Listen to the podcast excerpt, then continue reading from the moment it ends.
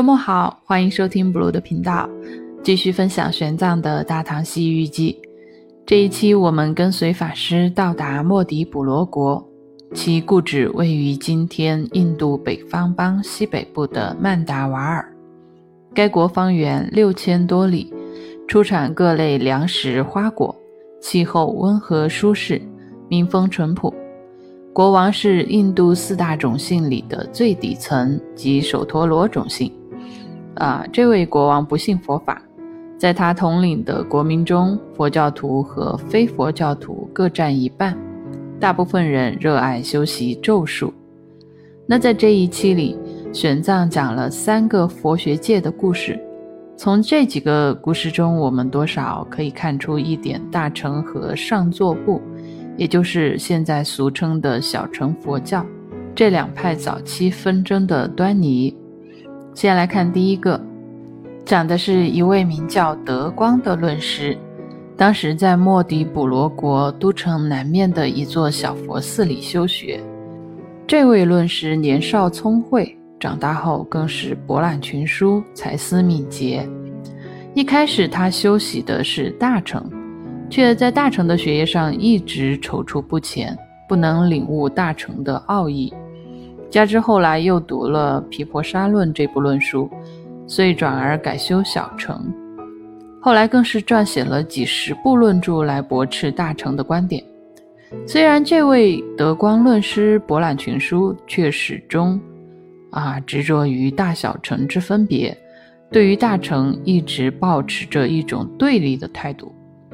当时有一位罗汉，名叫天君。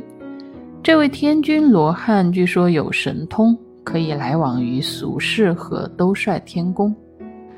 这里的兜率天指的是佛教里面定义的欲界第四天，具体在哪里呢？我也不知道，就把它想象在太空就可以了。在兜率天宫内院里住着一位弥勒菩萨。德光呢，想请天君帮忙带他去见这位弥勒菩萨，以求啊点拨事宜。于是呢，天君就把他带到了弥勒的面前。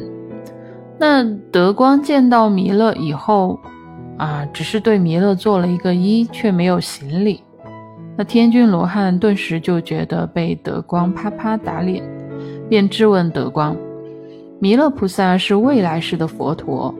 你既来求教，为何不拜？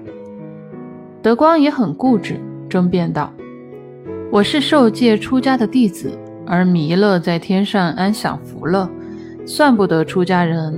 要我对他行礼，恐怕不合适。”弥勒菩萨见此情形，深知德光轻慢之心顽固，乃朽木不可雕也，所以也并未对他进行啊正儿八经的指导。于是乎，德光来回跑了三次，兜率天都无功而返，心中疑惑，仍未得到解答。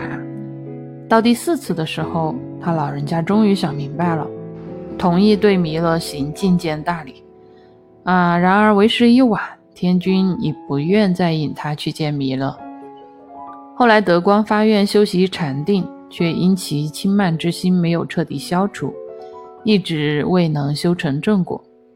嗯，怎么说呢？这个故事看是由哪一方来说哈，剥离了教派之争，只从学术精进的角度上来看，这位德光论师也可算得上是努力积极、煞费苦心，算是一个呃为自己的真理而不懈奋斗的典型吧。第二个故事发生在德光寺隔壁的一座寺庙里，这位论师名号众贤。众贤来自迦湿弥罗国，啊，与德光一样，也是年少有为，对佛法颇有研究，尤精于毗婆沙论。而同时又有另外一位论师，名号世清，为破除毗婆沙论的观点，撰写了一部名为《俱舍论》的论书。当时一经公开讲法，便一炮而红，成为人人争相学习的论书。啊，因其天文地理、外因内民等重要问题无所不包，学了以后人会变得聪明，所以在当时也称这部书为《聪明论》，流传至今亦可看作从小城过渡到大城的名著。然而，见巨舍论如此风靡，众贤却并不买账。历经了十二个寒暑，又撰写了一部八十多万字的《巨舍宝论》，以反驳据舍论的观点，并不辞劳苦，整日携着自己的论著去找世亲辩经。终于有一天，探得世亲所在，正欲前往，却被世亲提前得知。不料世亲对此上门踢馆之事，做避让态度，火速让弟子收拾行囊，外出远游。对其弟子只说是为引众贤到中印度人才济济的地方去明辨真理。等众贤赶到的时候，世亲早就不见了踪影。大概是啊，踏破铁鞋也没找到世亲，一口气没上来。众贤竟一下子一病不起。临终时手书遗言一封，嘱咐弟子送之世亲道：“如来涅盘后。”各派别各执一端，相争多年也没能有个结果。读了您的《据舍论》后，不自量力写出这部《据舍宝论》，以期能破除您的论点，并借此巩固本宗的学说。不曾想寿数将近临了，也没能亲身与您探讨真理。但求您高抬贵手，让这部书留存于世，不要诋毁我的论著。这对我来讲。就是莫大的荣幸了，即使现在死去，也可以瞑目了。写完便魂归极乐世界。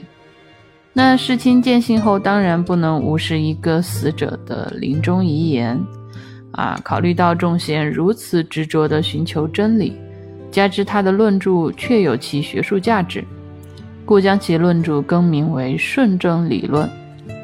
那这一更名，世亲的弟子们反倒有意见了。对师傅说：“众贤来找您的时候，您躲着他；这会儿他死了，您又给他的论著更名，您让弟子如何见人呢？”可我们这位世亲菩萨淡定地答复道：“如同狮子王遇到一头猪，明知会赢，就不要计较这许多了。”后来弟子们把众贤的骨灰埋于佛寺西北方芒果林的佛塔中。直至多年以后，又有一位出自迦湿弥罗国的论师，名号无垢友，也是众贤学说一派的同道中人，精通三藏，游学于印度各国。那这位同学有到众贤论师的舍利佛塔前时，不禁感慨万分：如此深明大义的论师，怎么能这么早就死了呢？我无垢友虽然不才，但是愿用自己毕生所学。撰写更多的论著，以灭绝大乘学说，使世亲的名号在这个世上销声匿迹。那没想到他的宏愿刚刚发完，突然就心智大乱，七窍流血。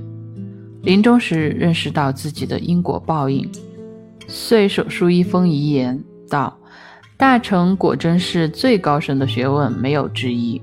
我却愚昧至此，凭自己这点小聪明，竟妄图灭掉大乘。”现在被报应得明明白白，死有余辜。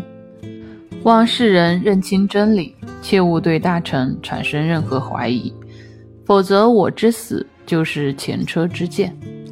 写完便随即死去。死时大地为之震动，在他死去的地方因震动形成一个大坑。同伴们为纪念他的逝去，在凹陷的大坑处建了一座佛塔。将其骨灰舍利安放于塔中。其实一位罗汉见此情形，叹息道：“可惜如此英才，顽固至此，竟想诋毁大乘佛法，结果却深受报应，堕入无间地狱。”以上就是玄奘分享的古代大乘和小乘在学术上的纷争哈。之前有几期我们也提到过，辩经辩输了会被鄙视，甚至被赶出城。可见古印度的学术氛围是非常严谨，而且竞争激烈的。那大小城之间的分歧啊，也历经了一千多年了，至今其实也没有什么明确结果。以上的这些故事放到小城里，也也许会是另一种不同的说法哈。城在梵语里的本意是运载、乘坐。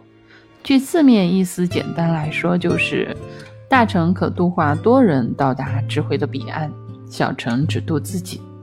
所以，作为一个俗人，按照啊，如果按照这个来进行一个肤浅的理解的话，就是个人按自己的能力所及吧。有能力的就去度化众人，使世界和平，人人安乐，那最好不过。但倘若不具备这个能力，就自己度化自己吧，也省得别人费劲来拉你一把，这样也很好，不是吗？好，今天的故事就分享到这里，我们下期见。喜欢请订阅或评论，拜拜。